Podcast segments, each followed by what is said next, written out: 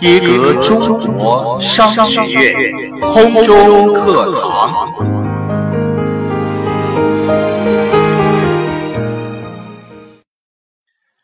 学习相伴人生，成长铸就未来。各位好，这里是耶格中国商学院的空中课堂。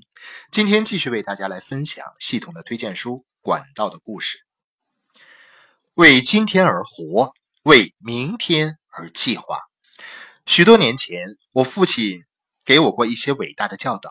他说：“为今天而活，为明天而计划。”我从来没有忘记过这句话，并且经常向我的四个孩子复述：建造五十年管道的同时，也建造五年管道，可给予你追随我父亲聪明教导的能力。终极管道，五年管道，可以令你为今天而活。因为你可以在几个月以后便能享受到工作的成果。五十年管道计划从某方面来说，可以让你为未来计划好。所以我建议你建造长期管道的同时，也建造短期管道。管道是你的生命线，它包括保障、自由、快乐和控制。当我父亲教导我为今天而活，为明天而计划的时候，实际上他是在说。管道是你的生命线，做个管道建造者，而不是提桶者。伟大的教导，父亲真是伟大的教导。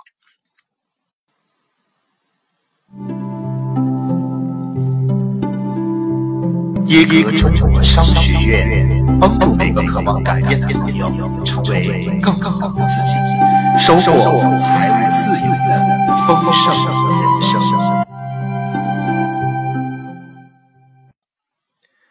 结束语：终极管道的故事。二零零一年，美国硅谷。就在最近的最近，保罗和和布鲁诺是一对年轻并雄心勃勃的堂兄弟。他们都在西斯坦国际机构担任中层经理的职位。这家公司是一家全世界各地都拥有电器和水处理设备的跨国企业。两个年轻人是最好的朋友，他们拥有很大的梦想。他们经常讨论着有一天通过某种办法，他们将会实现全面的财务自由。他们都很聪明，而且很勤奋。他们需要的只是一个机会。有一天，机会终于来临了。公司决定委派这两位朋友担任西斯坦全球软件部门的高级经理，月薪翻了一倍。我们的梦想实现了，布鲁斯大喊着：“我简直无法相信我们的幸运。”但保罗不是非常确定。十天下来，保罗的背又酸又痛，处理软件的手指也很酸痛。他手下有五十名员工，大部分都没有合作精神，又缺乏激情。他不喜欢连续几周到国外去出差。他的上司感情用事、粗鲁又苛刻。他甚至厌恶每天必须起床去上班。他发誓要想出更好的办法来工作和生活。管道建造者保罗、布鲁斯，我有一个计划。第二天早上，当他们坐在办公椅上打开电脑的时候，保罗说：“与其用我们的才干和整时间整天这样面对着这个暴君老板，管管理这群没有激情的员工，不如我们以互联网杠杆去创造源源不断的收入。”有一份工作就好像提桶，保罗继续说：“一桶工作等于一桶报酬，但如果因为生病或者被解雇而停止工作，报酬就终止了。我们需要一份能够创造源源不断收入的事业，持续性的收入，就像建造管道。我们做一次工作就可以不断的得到回报。”布鲁斯，我们需要开始像。管道建造者那样思考和做事，而不是像提桶者。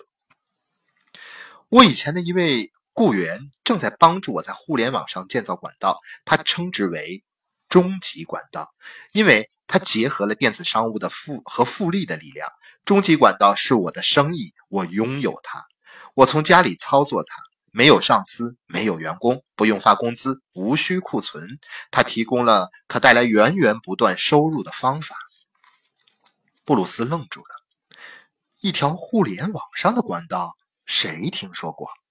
布鲁斯大声嚷嚷着：“我们现在有了一份很棒的工作。”布鲁斯断然说：“不要打翻了这条船。我们有职业保障和大量的福利，我们有周末双休日，每年有两个星期的带薪假期。我们这辈子已经安顿下来了，让你那什么终极管道见鬼去吧！”但保罗不是那种容易气馁的人，他耐心地向他的好朋友解释了这个计划，尽管没有效果。保罗用一部分时间做他的拿工资工作的同时，还利用周末及晚上的时间来建造自己的互联网管道。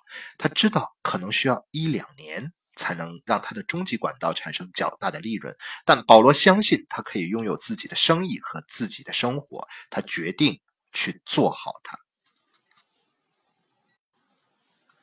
小行动带来大回报。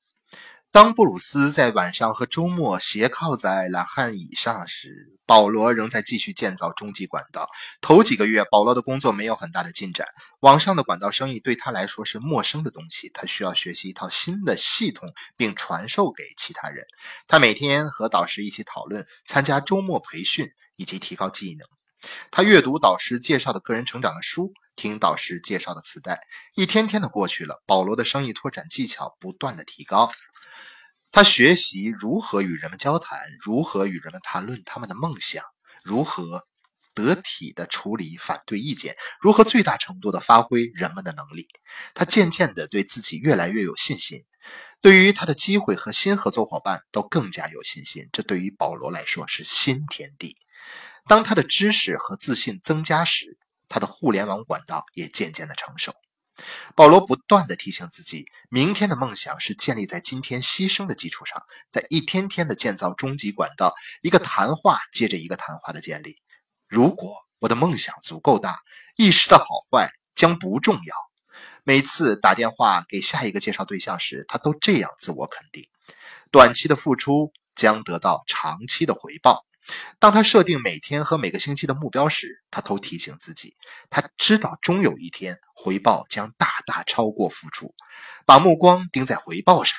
每天晚上，当他一边听着由成功的电子商务建造者演讲的培训磁带，一边渐入梦乡时，他都一遍遍地重复着这句话：把目光盯在回报上。好了，今天的播音就到这里，感谢您的收听，让我们明天再见。